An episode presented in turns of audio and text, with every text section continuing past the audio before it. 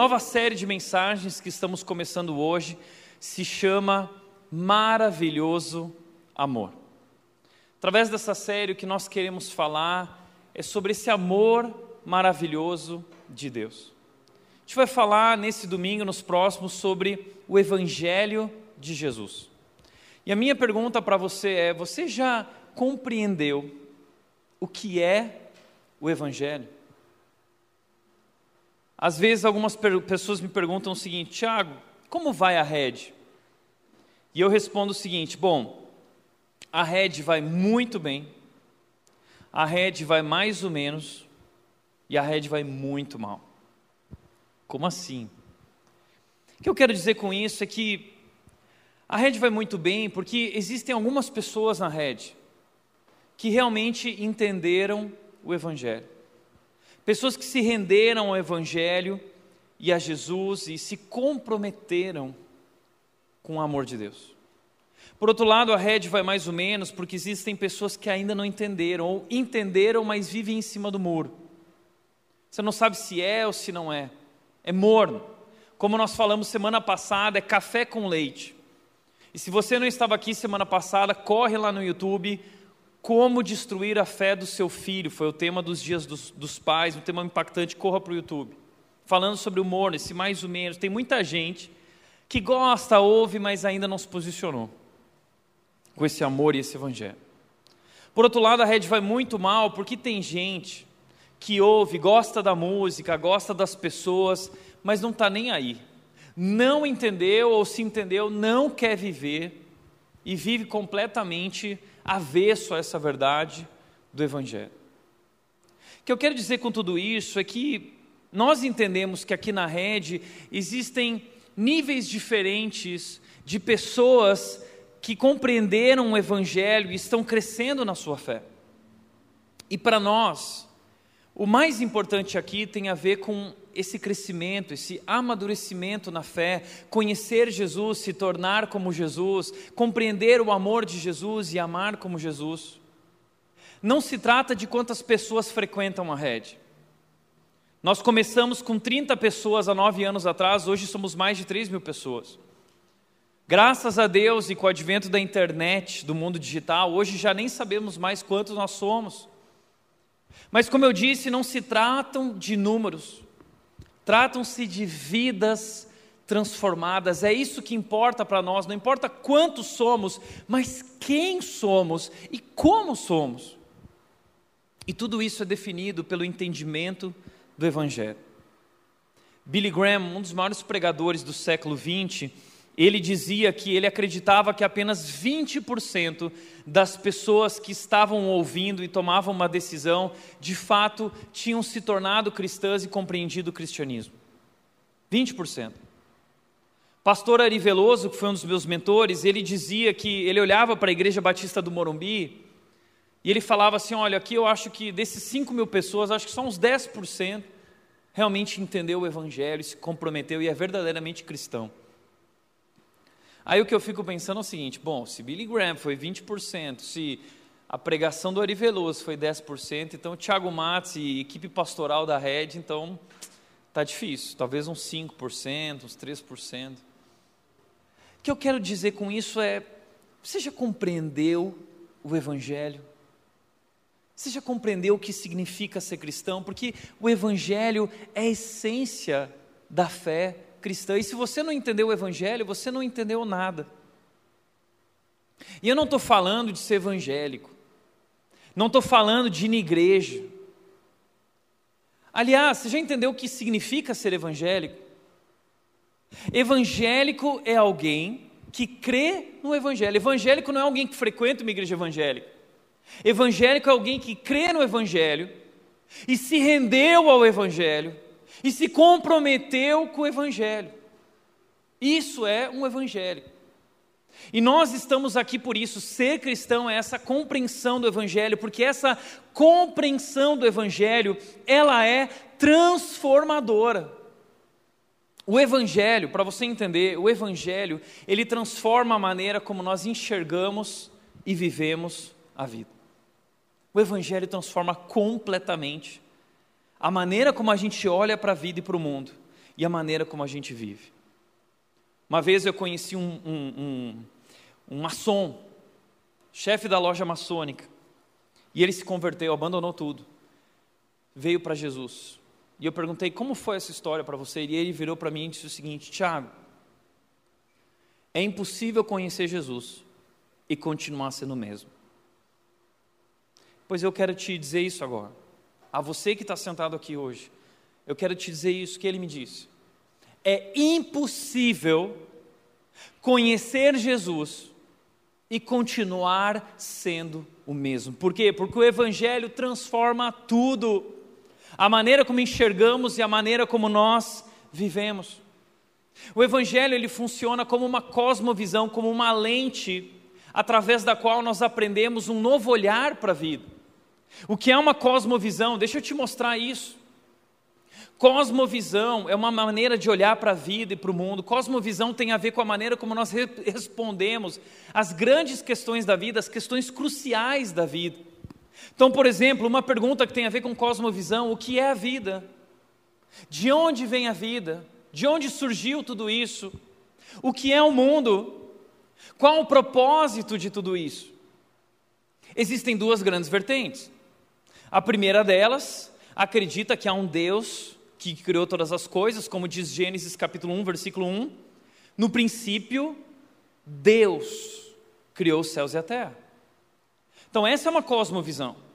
Deus é o Criador, Ele gerou a vida, Ele criou o ser humano, ele criou o mundo e tudo que existe, ele criou os padrões, estabeleceu a ordem das coisas, ele criou o ser humano, a sexualidade, ele criou o casamento, ele que define o que é e o que não é. Mas existe uma outra vertente, e a outra vertente diz o seguinte: não há um Deus. O mundo é fruto do acaso, o mundo é uma coincidência, o mundo é consequência de uma sucessão de fatos é, milagrosos, é, inacreditáveis, de explosões, uma grande explosão que surgiu, que produziu uma química, que produziu um ser vivo, esse ser vivo, uma ameba que se tornou um bicho, que virou do bicho, virou ser humano, e hoje estamos aqui. E tudo isso é uma grande coincidência. Então, essas duas formas de olhar para a vida mudam completamente a maneira como nós vivemos. Por exemplo, a partir da cosmovisão são criadas as nossas crenças e pensamentos. As nossas crenças e pensamentos, elas vão gerar valores e prioridades na nossa vida. E nossos valores e prioridades vão gerar nossos comportamentos e atitudes. Então hoje a tua vida, o teu estilo de vida reflete uma cosmovisão. A minha pergunta é: qual cosmovisão as tuas atitudes e comportamentos refletem? A cosmovisão de alguém que crê em Deus, um Deus criador, que definiu o que é a vida e como deve ser vivida? Ou a tua vida reflete a cosmovisão de alguém que não crê em Deus? Porque aquele que não crê em Deus, a vida, o significado da vida está em si mesmo. Eu decido o que eu quero. Eu vivo como eu quero, não existe certo ou errado, existe o que te faz feliz. Essa frase reflete essa cosmovisão. Por exemplo, Leandro Carnal, um homem intelectualmente brilhante, mas espiritualmente ignorante. E Leandro Carnal, quando perguntaram para ele assim, qual o sentido da vida, ele disse: não há. Nós somos meros átomos perdidos no universo. Essa é a cosmovisão de alguém que não é cristão, ele é um ateu. Então não há um sentido para a vida, você decide. Você escolhe qual o significado, a direção e o propósito que você dará à sua vida. Não existe certo ou errado, existe o que te faz feliz. Isso é uma cosmovisão. Mas se eu creio na cosmovisão de Deus, isso então muda a minha vida. Isso molda a minha vida, porque esse Deus se revelou através da palavra, ah, trazendo ordem e dizendo como a vida é e como ela funciona. E o Evangelho é uma cosmovisão. Eu quero que você entenda isso: o Evangelho é uma maneira de enxergar a vida que muda a maneira como nós vivemos. Muda tudo. Por exemplo, Recentemente eu estava fazendo um casamento e quando os noivos entraram, eu falei algo chocante. Eu falei para eles o seguinte: vocês sabiam que o que vocês estão fazendo aqui agora não tem nada a ver com vocês? E todo mundo ficou: o que ele está falando? Eu falei: é, casamento não tem a ver com vocês, casamento tem a ver com quem Deus é. Casamento tem a ver com o amor de Deus por nós e Ele nos convida a viver esse amor e servir o nosso cônjuge em amor, como Ele nos serviu, como Ele nos amou, e isso é casamento. Aí um dos pastores da rede chegou para mim e falou que ia tratar um casal que estava com dificuldades no casamento, e um deles não era cristão, e ele perguntou: por onde você acha que eu começo para ajudá-los?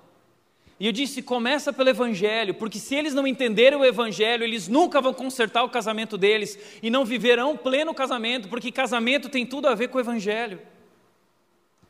Eu vou dar um exemplo meu pessoal. Essa semana eu estava em casa e a Mel completou ontem um mês de vida. Foi um momento muito legal para nós. Mas o primeiro mês de vida é muito difícil para a mulher, porque a mulher está se recuperando do parto. E não é só uma recuperação física, é uma recuperação hormonal, é uma recuperação emocional.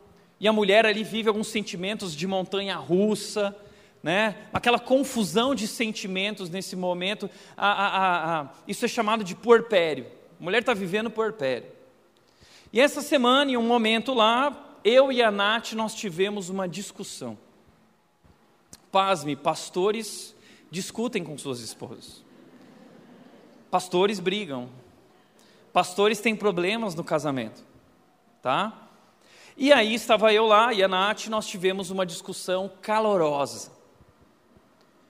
Mas minha mãe estava em casa, na sala. E depois dessa discussão calorosa, eu saí do quarto, indignado, e eu sentei na sala. E eu virei para minha mãe e disse: Hoje está difícil. E a minha mãe, ela virou para mim e ela disse o seguinte: Tiago, morra para si mesmo. Te pergunto, qual é a mãe que vira para um filho e diz: morra? morra. É uma mãe que compreendeu o Evangelho, é uma mãe que tem a cosmovisão do Evangelho. Ela disse o seguinte: Tiago, morra para si mesmo. Esse é o momento que a sua esposa mais precisa de você. Então fique de boca calada e sirva a sua esposa. Essa é uma cosmovisão cristã a partir do Evangelho. Eu entendo que no casamento eu sou chamado a amar a minha esposa como Cristo me amou. Ele morreu, ele me amou até o fim, morrendo por mim, se esvaziando. E eu sou chamado no casamento a me esvaziar e amar como ele me amou. Então, está vendo? O Evangelho é uma cosmovisão que transforma as nossas vidas, molda nossas crenças e pensamentos e transforma nossos comportamentos e atitudes atitudes. Então, se você não entendeu o Evangelho, você não entendeu nada. Se você não entendeu o Evangelho, você não é cristão e nunca será. Está entendendo como o Evangelho é importante? É por isso que nós estamos começando essa série de mensagens para falar sobre o que é o Evangelho. E como disse o Jeffrey Breeds, ele disse: o Evangelho não é apenas o poder de Deus para a salvação de todos os que creem, é também um instrumento divino para nos educar sobre a vida cristã e o um método divino para nos fazer crescer espiritualmente. Uau! E eu gostaria de te apresentar o Evangelho nesse domingo, nos próximos dois domingos, através de uma história. É uma história que está na Bíblia e essa história é chamada na Bíblia de a parábola do filho pródigo. E se você quiser entrar junto nesse grande desafio de compreender o Evangelho, eu quero te dizer que nós temos um livro que está sendo vendido aqui hoje, chamado O Deus Pródigo, que é uma apresentação desse tema mais profunda. O livro é pequeno, mas vale a pena. Uma das melhores leituras da minha vida, está no meu top 10 aí de leituras. A, nossa equipe leu, nós fomos transformados por essa leitura. Nós colocamos esse livro como livro do ano aqui na rede. Os pequenos grupos estão lendo. Nós temos agora o repense sobre esse livro. Quem se torna membro agora na rede tem que ler esse livro. Então, se você ainda não leu, você precisa ler. Eu quero te convidar a ler junto durante a nossa série. É um livro pequeno, mas impactante. Então vamos lá, eu quero falar sobre essa história aqui, a parábola do filho pródigo. É uma metáfora sobre o Evangelho, uma metáfora sobre a nossa salvação. Eu quero te apresentar essa história para que você entenda o que é o Evangelho. Então presta atenção, embarca junto com a gente nessa viagem. Essa pintura aqui é a pintura, uma das pinturas mais famosas do mundo sobre o filho pródigo, de um artista chamado Rembrandt. Abra sua Bíblia, ligue sua Bíblia, Lucas capítulo 15, versículos 11 a 33. Hoje a gente vai ler bastante Bíblia, tá bom? Tem bastante versículo aqui, e graças a Deus por isso, porque eu aprendi que se a pregação for ruim, pelo menos a Bíblia abençoa as pessoas. Tá legal? Lucas 15, 11 a 33. O texto diz o seguinte: Jesus continuou. Um homem tinha dois filhos. O filho mais jovem disse ao pai: Quero minha parte da herança, e o pai dividiu seus bens entre os filhos. Alguns dias depois, o filho mais jovem arrumou suas coisas e se mudou para uma terra distante, onde desperdiçou tudo que tinha por viver de forma desregrada. O texto continua dizendo: Quando seu dinheiro acabou, uma grande fome se espalhou pela terra, e ele começou a passar necessidade. Convenceu um fazendeiro da região a empregá-lo, e esse homem o mandou a seus campos para cuidar dos porcos. Embora quisesse saciar a fome com as vagens dadas aos porcos, ninguém lhe dava coisa alguma. Quando finalmente caiu em si, disse: Até os empregados de meu pai têm comida de sobra, e eu estou aqui morrendo de fome. Vou retornar à casa de meu pai e dizer: Pai, eu pequei contra o céu, contra o Senhor, e eu não sou mais digno de ser chamado seu filho. Por favor, trate-me como seu empregado. Então voltou para casa de seu pai. Quando ele ainda estava longe, seu pai o viu. Cheio de compaixão, correu para o filho, o abraçou e o beijou. O filho disse: Pai, eu pequei contra o céu e contra o Senhor e não sou mais digno de ser chamado seu filho. O pai, no entanto, disse aos servos: Depressa!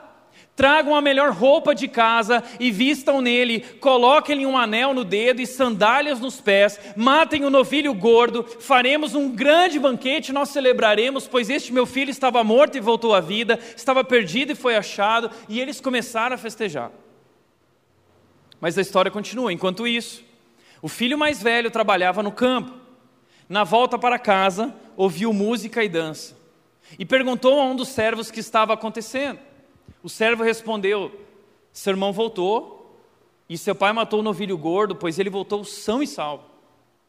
O irmão mais velho se irou e não quis entrar. O pai saiu e insistiu com o filho, insistiu, mas ele respondeu: O filho, Todos esses anos eu tenho trabalhado como um escravo para o Senhor e nunca me recusei a obedecer às suas ordens. E o Senhor nunca me deu nem mesmo um cabrito para eu festejar com meus amigos.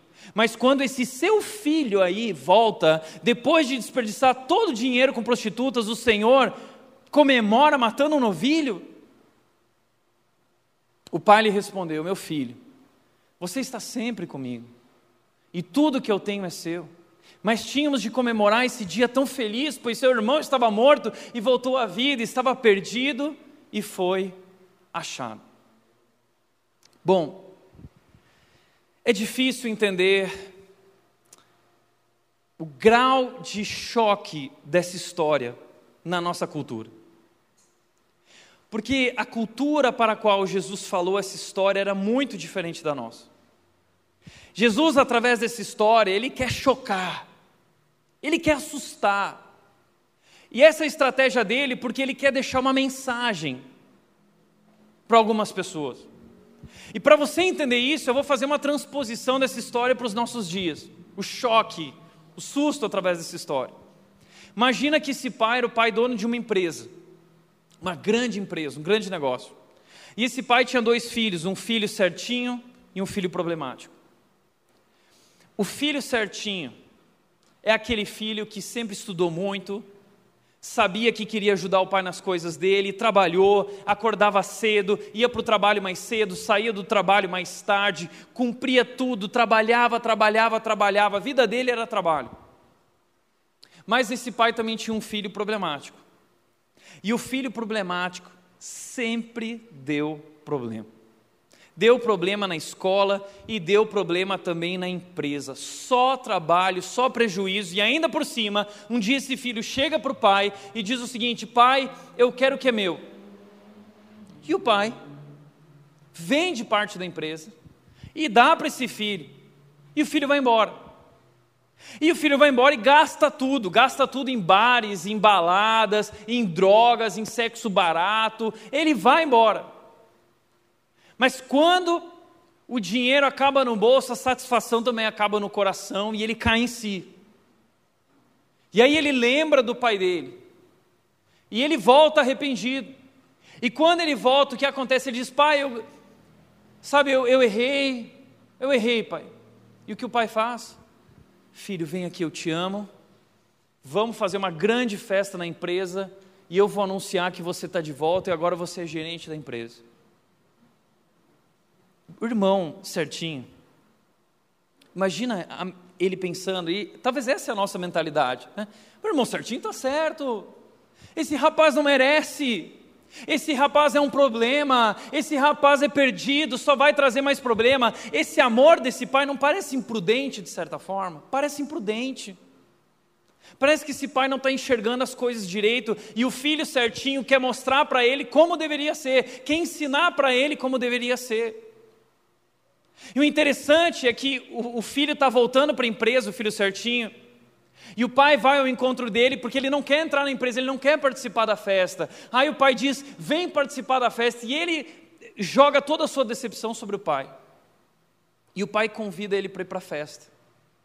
Mas a história acaba aí, a gente não sabe se o filho entra na festa ou não entra. Essa parábola não conta a história. Essa parábola acaba como um capítulo de novela mexicana. Suspense no mar. Entre, Carlos Ramires, Roberto. Venha participar da grande festa. E o Carlos Roberto Ramires não sabe se vai participar ou não. Na verdade, o que Jesus está querendo criar com esse suspense é que ele está deixando uma pergunta em aberto para algumas pessoas que estavam ouvindo essa história naquele momento. Quem são essas pessoas? Eu quero te mostrar, para que você entenda o significado dessa história e quão profundo e quão maravilhoso é o que está acontecendo aqui. Eu quero te convidar a olhar para o contexto da parábola. O contexto dessa parábola está lá no começo do capítulo 15, nos versículos 1 e 2, que dizem o seguinte: Cobradores de impostos e outros pecadores vinham ouvir Jesus ensinar. Os fariseus e mestres da lei o criticavam, dizendo: Ele se reúne com pecadores e até come com eles. Existem dois grupos aqui: um grupo dos pecadores e dos cobradores de impostos e o grupo dos fariseus. E os fariseus, eles são religiosos, eles são certinhos, eles obedeciam à lei de Deus, aparentemente obedeciam, e eles se achavam mais dignos. Então, de repente, eles chegam no lugar e eles veem Jesus sentado na mesa com cobradores de impostos e pecadores prostitutas e gente de todo tipo que era rejeitada e considerada impuro, pecadores, pelaquela cultura. E naquela cultura, você sentar na mesa com alguém era como se fosse um tipo de concordância com a vida daquela pessoa.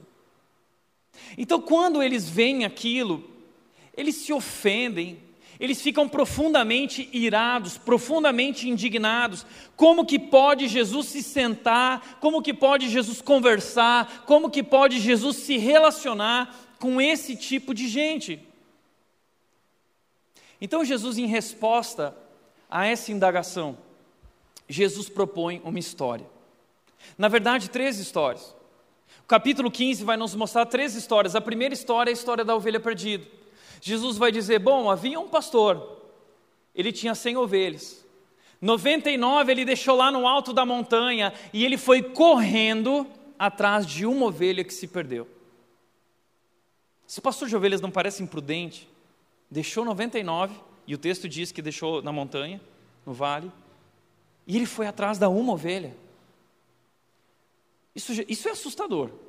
Depois ele conta a, a história da moeda perdida. E essa história também é muito chocante, porque ele vai falar da dracma perdida. E a dracma era uma moeda que não tinha valor. Não tinha valor, monetariamente o valor era baixíssimo.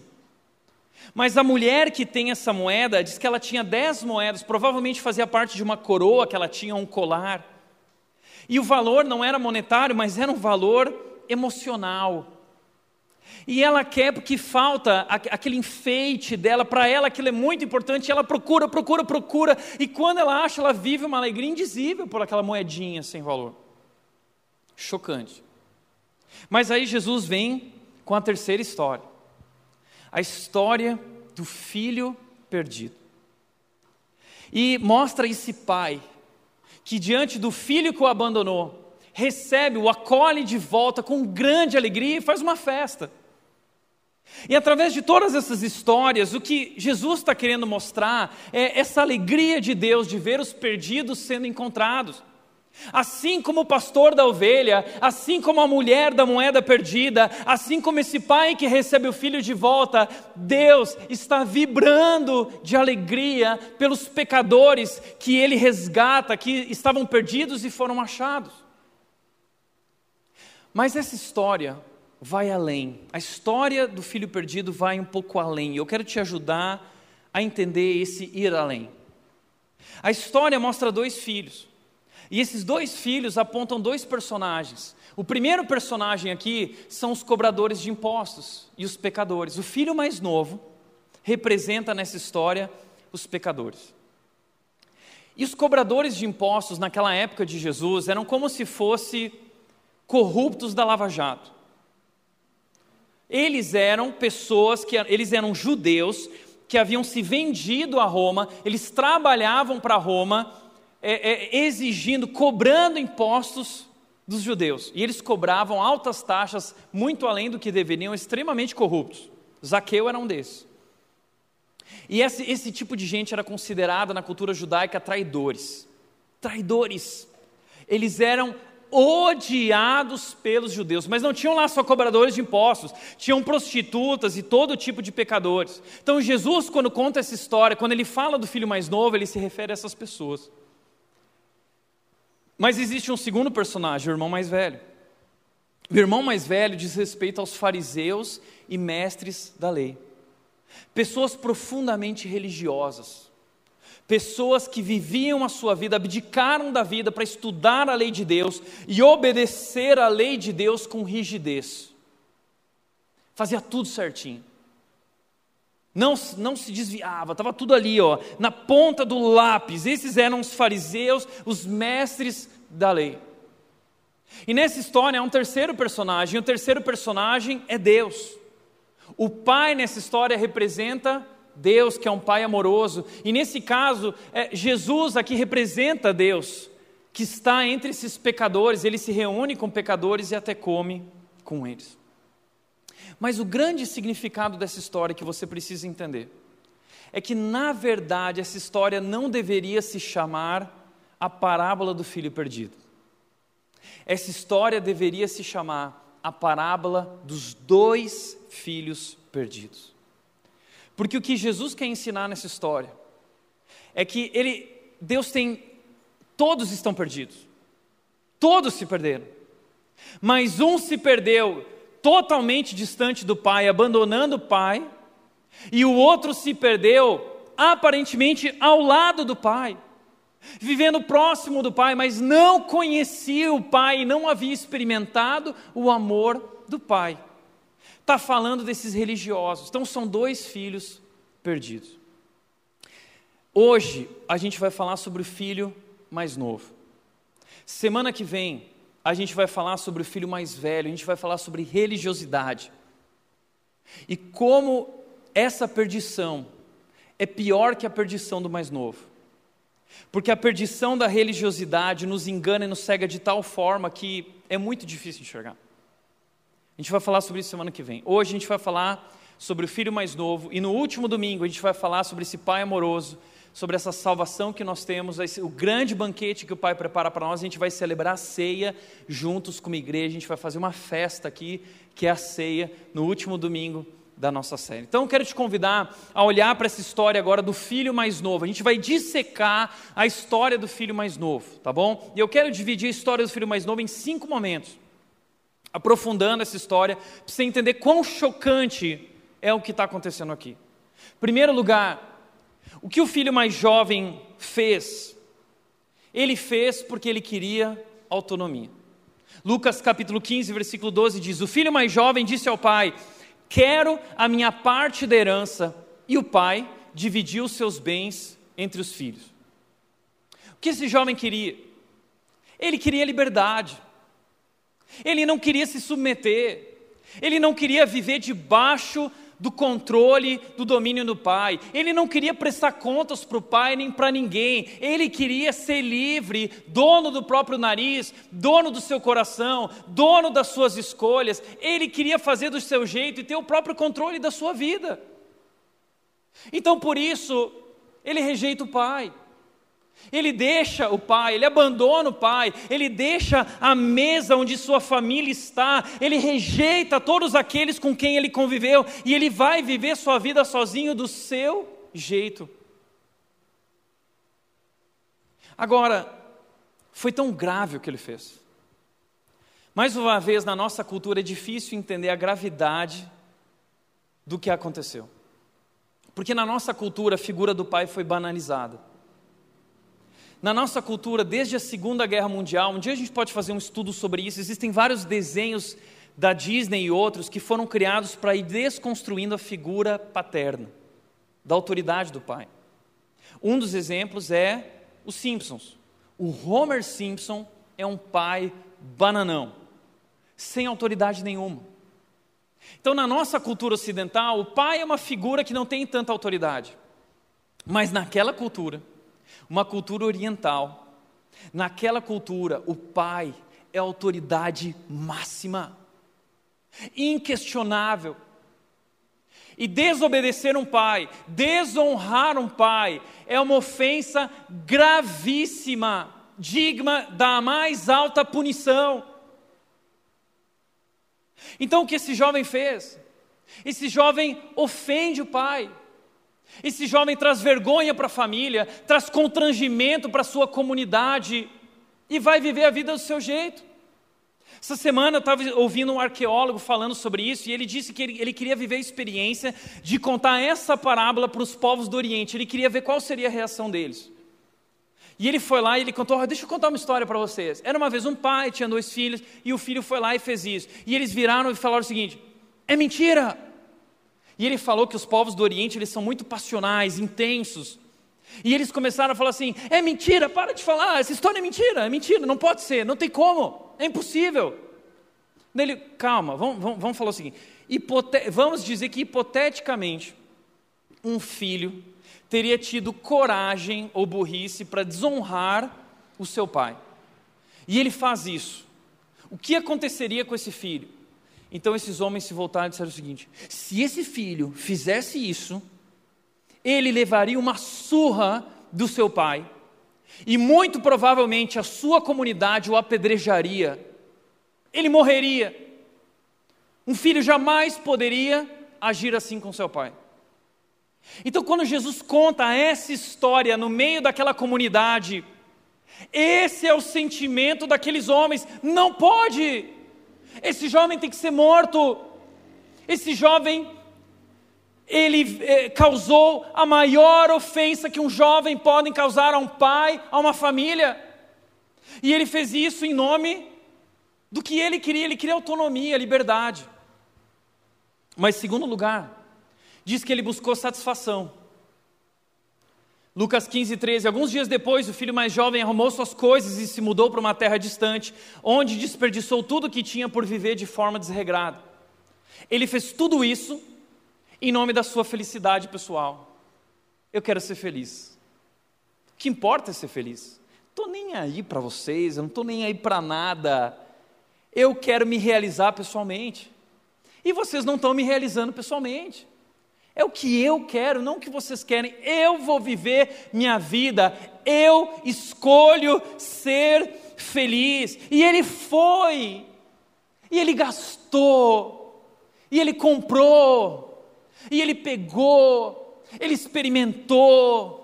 Ele tomou, ele bebeu, ele viveu, ele sentiu. Até que o dinheiro acabou.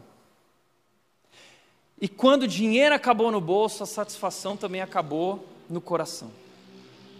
E aí, sabe o que foi que aconteceu? O que ele encontrou foi decepção. Quando seu dinheiro acabou, uma grande fome se espalhou pela terra, chegou Covid e uma crise gigante, e ele começou a passar necessidade.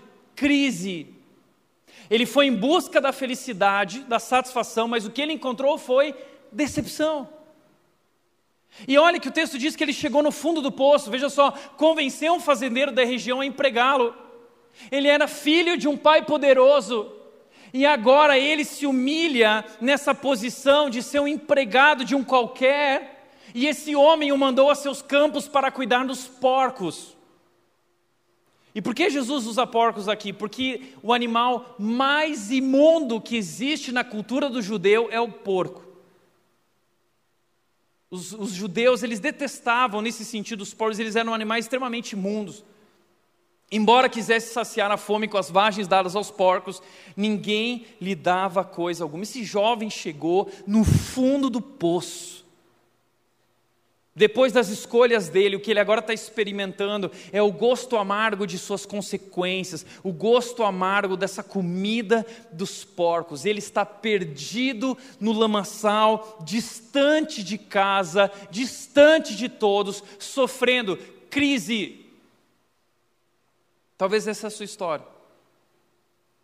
Você queria autonomia, você queria ser feliz, rompeu com tudo e com todos eu vou fazer do meu jeito.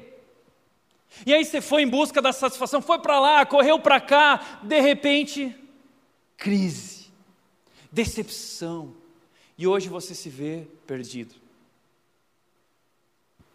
É então que esse jovem, ele se arrepende. Ele vive uma experiência que essa história define como cair em si. Veja o texto. Quando finalmente caiu em si, disse: Até os empregados de meu pai têm comida de sobra, e eu estou aqui morrendo de fome. Ele lembra quem o pai é. Ele lembra quão amoroso, quão bondoso é o pai dele. E ele entende: eu errei. Eu pisei na bola, veja o que ele diz: eu vou retornar, eu vou voltar, vou mudar meu caminho, minha direção, eu vou voltar para a casa do meu pai e dizer: Pai, pequei, eu errei contra o céu e contra o Senhor, e não sou mais digno, eu não sou digno de ser chamado seu filho, por favor, trate-me como seu empregado. O que ele fez? Ele volta para casa. E o que acontece, o quinto momento dessa história, é que ele foi perdoado. O que vai acontecer? Então voltou para a casa de seu pai. E quando ele ainda estava longe, olha que interessante, ele está longe, longe. O pai o vê. Porque o pai está à sua espera. Porque o pai está à sua procura. E quando ele está longe, diz que o pai, cheio de compaixão, corre até o filho, o abraça e o beija. Mas espera aí, numa comunidade como aquela, um patriarca, uma, um pai como autoridade maior de uma família, um homem como esse, cheio de autoridade, jamais deixaria o seu lugar, o seu conforto, a sua posição de autoridade para sair correndo na frente de toda a comunidade que nem um louco para abraçar o filho. Isso jamais aconteceria. É o filho que vem, não o pai que vai. Mas nessa história é diferente. Nessa história o pai corre. E não corre de qualquer jeito. Porque naquela cultura eles usavam roupas longas, naquela cultura eles usavam túnicas, e a única maneira de correr era levantando as suas vestes. Esse pai, ele vive uma vergonha novamente diante de todos, porque ele levanta as suas vestes, ele não pensa em si mesmo, e ele sai correndo na direção do filho. E ele abraça o filho, cheio de compaixão. E beija, e, e, e, o verbo aqui no original de beija, a ideia de que ficou beijando o filho, cheio de amor. E não só isso, diz que o pai chama os servos dele e diz o seguinte: espera aí, nós vamos fazer uma grande festa. Eu não só te perdoo, como eu te acolho novamente como meu filho, e nós vamos celebrar esse grande momento. Tragam para o meu filho uma veste nova, tragam para o meu filho sandálias, tragam para o meu filho o anel da família, do selo familiar, e coloquem no meu filho, porque eu quero que todos saibam que esse é o meu filho que estava perdido e foi achado, e esse filho é honrado diante de toda a comunidade. O irmão mais velho está vendo tudo isso. A gente vai falar do irmão mais velho semana que vem. Porque provavelmente existem muitos irmãos mais velhos aqui que nesse exato momento estão olhando para essa história dizendo assim: ah, que história que incomoda. Incomoda. Porque não é não é digno. Esse filho não merece. Não merece. Essa história parece ridícula essa história é chocante, para aquelas pessoas foi ainda mais chocante do que para nós. Mas essa é a história de cada um de nós. Essa história da parábola do filho de pródigo é uma parábola sobre quem Deus é e sobre quem nós somos. E através dessa história, Deus está nos convidando a repensar quem Ele é e quem nós somos. Veja o que Tim Keller disse. A mensagem da Bíblia é que a raça humana é um grupo de exilados tentando voltar para casa, e a parábola do filho pródigo é a história de cada um de nós. Essa parábola ela traz um pouco dessa verdade do evangelho. Ela traz um resumo da a essência da fé cristã, a respeito desse amor de Deus por aqueles que não são dignos, que são pecadores. E deixa eu te mostrar isso através de uma cosmovisão, através de quatro momentos da nossa história que mostram que, na verdade, nós, eu e você, somos o filho perdido. Veja só, a Bíblia diz que nós somos criados por Deus. Deus é o Deus Criador. E nós fomos criados para viver na Sua presença. Deus criou o homem, diz a Bíblia, Deus criou todas as coisas, e no capítulo 1 do versículo, versículo 26 do capítulo 1 de Gênesis, ele diz: façamos o homem a nossa imagem e semelhança. Então Deus cria o homem a sua imagem e semelhança, Deus coloca muito dele em nós. E, e Deus, ele fala, por que Deus cria? Por que Deus faz isso? Deus precisava? Não, ele cria porque ele quer se relacionar com o homem. Ele, ele é um Deus que ama, ele é um Deus cheio de amor e ele quer viver uma relação de amor com o ser humano. E ele cria o jardim. E o homem, ele vive no jardim, na presença de Deus, e ele tem vida plena, ele tem vida completa, ele tem tudo de que ele precisa. E Deus diz: Olha, eu criei tudo isso e que você desfrute. Mas há uma árvore que você não deve comer a árvore do conhecimento do bem e do mal. E por que Deus coloca essa árvore lá? Sabe por quê? Porque essa árvore representa o livre-arbítrio. Porque não existe amor verdadeiro sem livre-arbítrio. Então Deus permite, Deus coloca aquela árvore lá e ela representa a escolha. E o que acontece é que o homem e a mulher um dia estão lá e o diabo então está na árvore se lambuzando na fruta. Hum, que fruto gostoso, é o melhor fruto do jardim. E a mulher e o homem estão passando lá. Come. Não, Deus disse que nós não podemos. Não, cês, gente, vocês não estão entendendo. Esse é o melhor fruto do jardim. Como Deus pode ser bom se Ele proibiu vocês de comer o melhor fruto do jardim? Que Deus é esse? Esse Deus, na verdade, é egoísta e guloso porque Ele quer comer sozinho. Porque ele sabe que no dia que vocês comerem desse fruto, vocês vão ser como ele. Então, deixa eu falar uma coisa para vocês. O que, que Deus falou para vocês? Que era certo, que era errado? Esquece isso. Não existe certo ou errado. Existe o que te faz feliz. Adão, Eva, segue teu coração. Segue teu sentimento, não segue, não segue o que Deus falou. Essa é a história. Nós fomos criados por Deus para viver uma relação de amor e dependência com Ele, mas o homem e a mulher fizeram uma escolha, a escolha pela ruptura com o plano de Deus. E ao comerem daquele fruto, a Bíblia diz que o pecado entrou no mundo. Deus avisou eles, dizendo: No dia que vocês comerem, certamente vocês morrerão. Mas Gênesis 3, 6 e 7 diz que a árvore parecia agradável, ela parecia gostosa, era atraente aos olhos. O pecado é assim, ele vem embalado numa embalagem super bonita, mas quando você abre e prova, ele mata. E então os olhos deles se abrem, eles percebem que estavam nus e agora eles se escondem de Deus. Deus volta para o jardim, eles se escondem porque eles estão com medo de Deus. Medo. Medo por quê? Porque o pecado agora trouxe ruptura nesse relacionamento e nós chamamos esse evento de queda, é o abandono de Deus.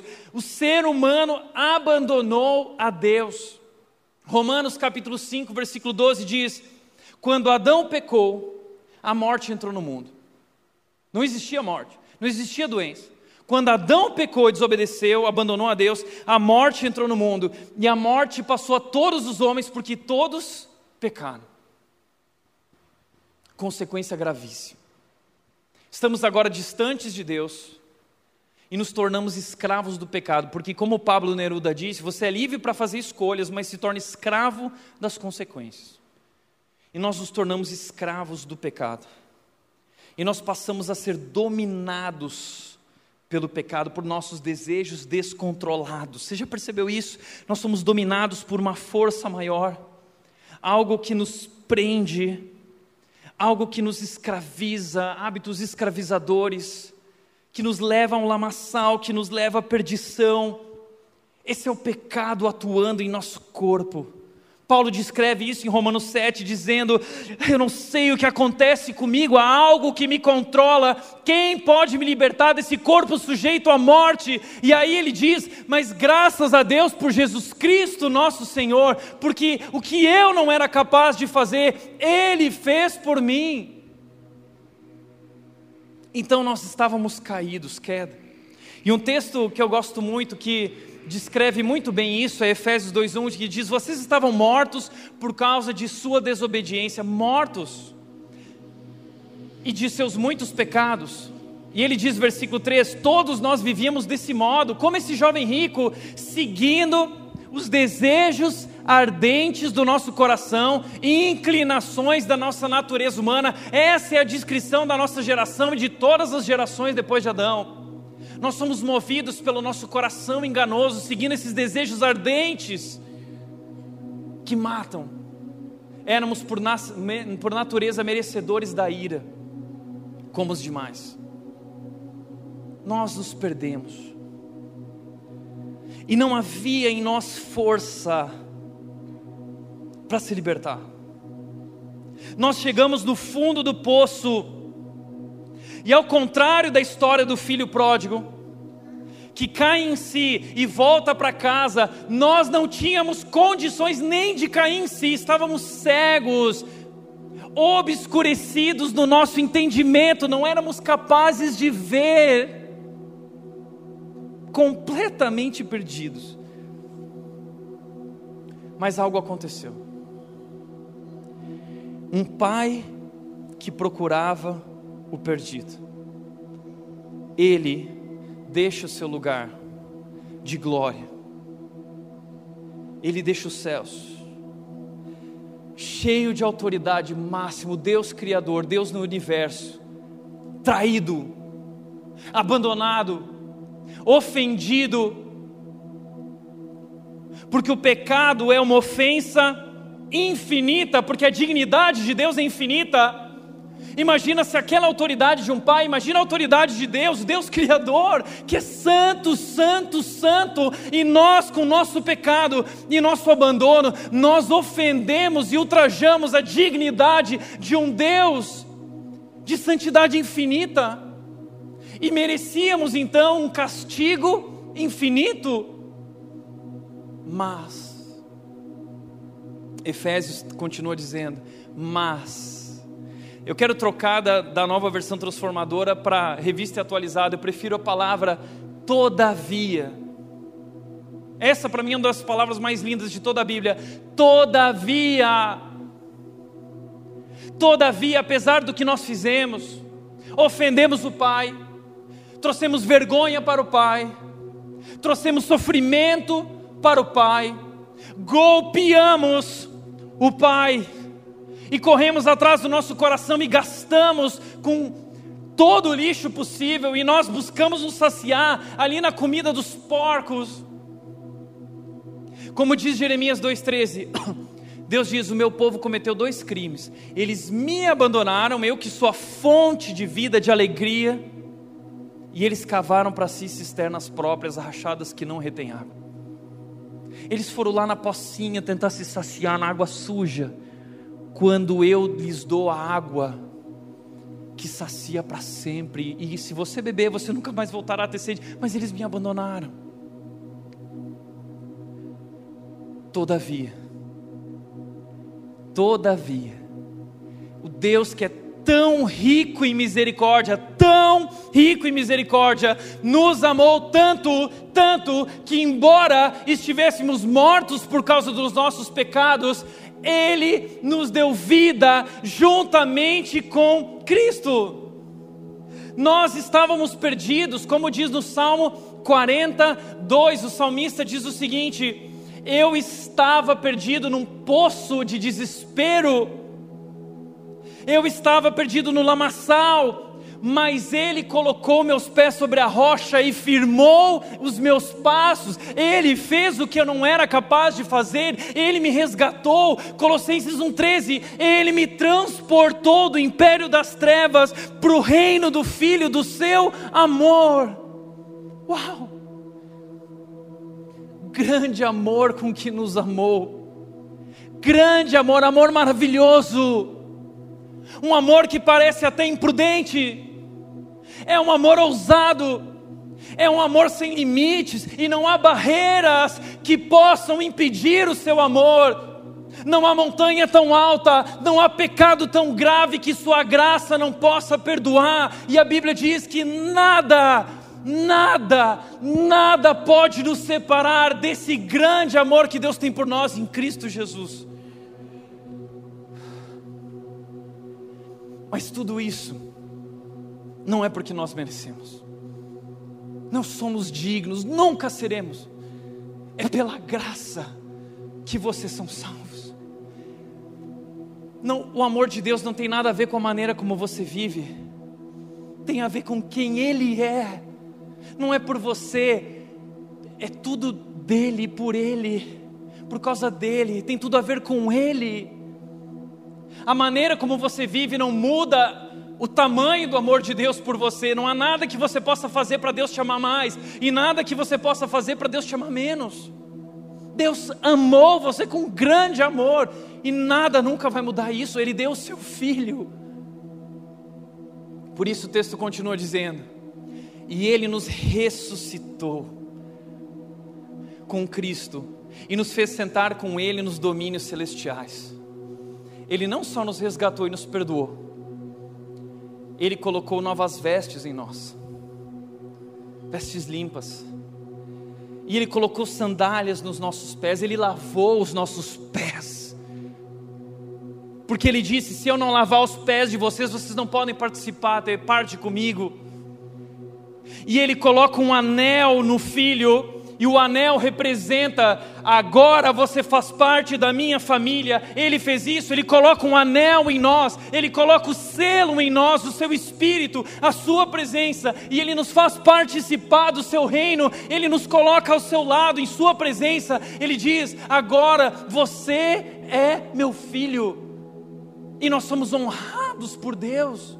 Que amor é esse? Que amor é esse? Uau! Vocês são salvos pela graça por meio da fé. Isso não vem de vocês, tudo isso não vem de nossa salvação, isso vem de Deus, é um presente, não é uma recompensa pela prática de boas obras para que ninguém venha se orgulhar. Não é recompensa, a salvação não é recompensa, não há nada que você possa fazer para merecer a salvação. Aliás, eu gosto sempre de perguntar o seguinte: quando você chegar lá no céu, diante daquele portão, e o anjo perguntar para você, por que eu deveria deixar você entrar? Se a tua resposta for, eu, porque eu fui na igreja, você não vai entrar. Bom, porque eu obedeci a Bíblia, eu fiz coisas boas. E ali, somando as coisas ruins que eu fiz com as coisas boas, eu acho que eu fiz mais coisas boas que coisas ruins. Você não vai entrar. Ah, mas eu ajudei as pessoas, eu abdiquei da minha vida para ajudar as pessoas. Você não vai entrar. Você não entra. A única forma de entrar lá é você dizer o seguinte, entender o seguinte: eu não sou digno de entrar. Não há nada na minha vida que eu possa apresentar como um merecimento, como uma dignidade para entrar nesse lugar. Eu não mereço, mas eu só estou aqui, não pelo que eu fiz, mas pelo que Jesus Cristo fez por mim naquela cruz. Ele morreu por mim, ele pagou o preço, ele cobriu a minha nudez e a minha vergonha, ele colocou suas festas e ele me convidou para entrar, ele me convidou para o grande banquete. Esse é o último evento, o último momento da história. Apocalipse 21 e 22 diz que a história, a eternidade começa numa festa. Jesus Cristo volta e busca os filhos de Deus e sua família. E agora nós estamos na presença de Deus, na consumação dos tempos, dos séculos, o grande dia de Cristo Jesus. E nós estamos no céu, no paraíso. E veja só, sabe o que existe lá? Existe um jardim o rio da vida, a árvore da vida, está agora nesse novo céu e nova terra. Nós voltamos para casa. O final da história é a raça humana, os seres humanos que compreenderam quem Deus é, se renderam ao amor de Jesus, se arrependeram de seus pecados, agora são declarados filhos de Deus e eles voltam para casa. E sabe o que acontece quando os filhos voltam para casa? O pai fez uma festa. Apocalipse 21 e 22 chama essa festa de as bodas do cordeiro. É uma festa de casamento. Deus está celebrando o amor de Jesus, do seu Filho, por todos nós, o preço que foi pago, o alto preço. Para nós foi de graça, mas para Deus o preço foi alto.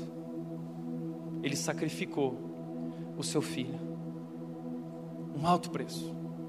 Jesus Cristo foi esmagado na cruz por causa do meu pecado e do seu pecado. Mas nesse momento, Deus está celebrando esse amor.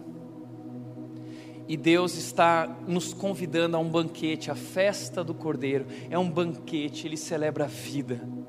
E não há mais morte, não há mais doença, não há mais pecado. Essa é a narrativa da palavra de Deus da Bíblia. Essa é a verdadeira narrativa da história. Essa deve ser a minha cosmovisão e a tua cosmovisão. É isso que é o Evangelho e é isso que precisa moldar a forma como você vê a vida e como você vive a vida. É assim que nós precisamos viver. Deixa eu te dizer uma coisa: você é o filho perdido, e o Pai está à sua procura. Por isso, para refletir e praticar, em primeiro lugar, onde você tem buscado sua alegria não há verdadeira satisfação longe do Pai. Você vai se frustrar, você vai se decepcionar. Talvez hoje a ficha caiu, você caiu em si. A tua história é que nem do filho mais, você quis romper com tudo e com todos. E onde isso deu? Não deu em lugar nenhum. Você destruiu a sua vida. Não há alegria senão no Pai, verdadeira alegria. Como Davi disse, Salmo 16, 11. Foi na tua presença que eu encontrei o caminho da vida e eu encontrei a alegria completa. Você vai correr o mundo inteiro para descobrir que tudo que você precisa está no Pai, está em Jesus.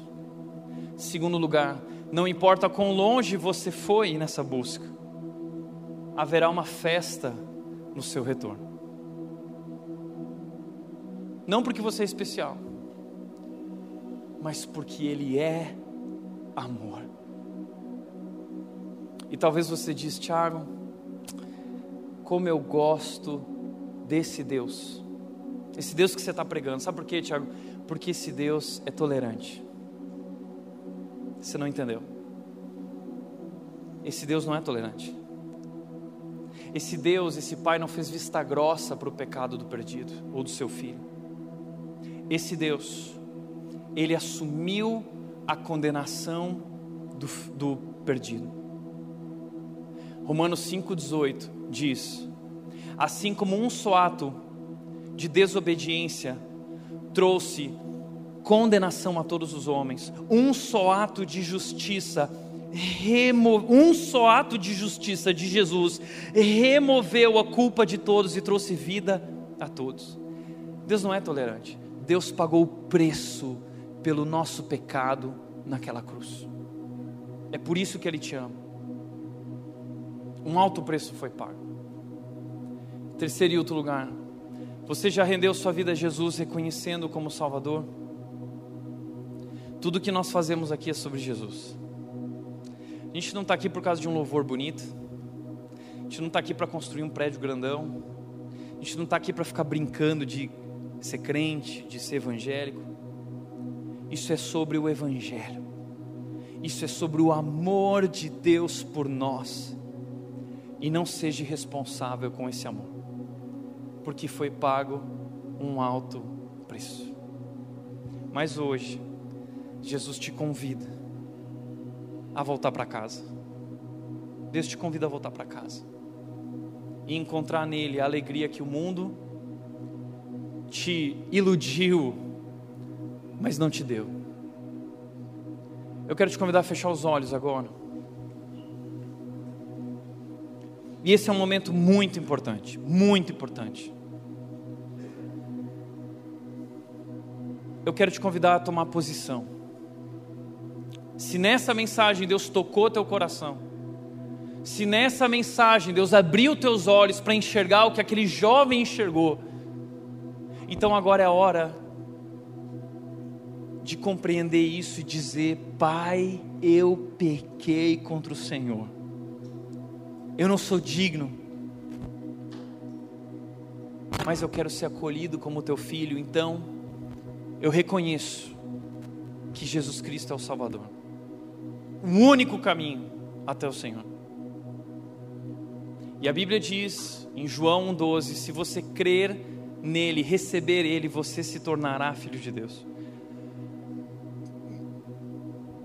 A Bíblia também diz em Romanos 10, 9: diz: Se com tua boca confessares, e se você crê de todo o coração que ele ressuscitou dos mortos, você será salvo. Se você confessar com a sua boca que Jesus Cristo é o Senhor e crer que Ele é o Filho de Deus que ressuscitou naquela cruz e Ele fez isso por amor a você, você será salvo. Então hoje, hoje, nesse momento, se você com sua boca confessar e se com teu coração você crer, salvação será derramada sobre a tua vida agora. Então eu quero te convidar a fazer isso. E se você nunca tomou essa decisão e quer receber hoje a salvação em Cristo Jesus, eu quero te convidar a fazer isso agora. E todos estão de olhos fechados, e eu quero te convidar a ficar de pé, eu quero te convidar a orar junto comigo. Se há alguém aqui que nunca tomou uma decisão com Jesus e quer hoje receber salvação, fica de pé. Eu quero orar por você nesse momento. Fica de pé. Esse é o momento.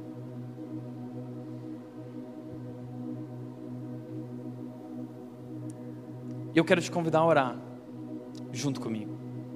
Você pode fazer a seguinte oração: Pai querido,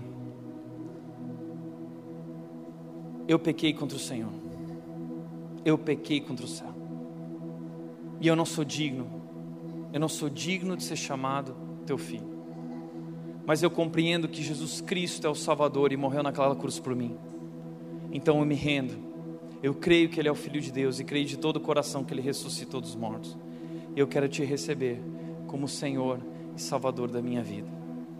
Deus me recebe, eu quero ser teu filho.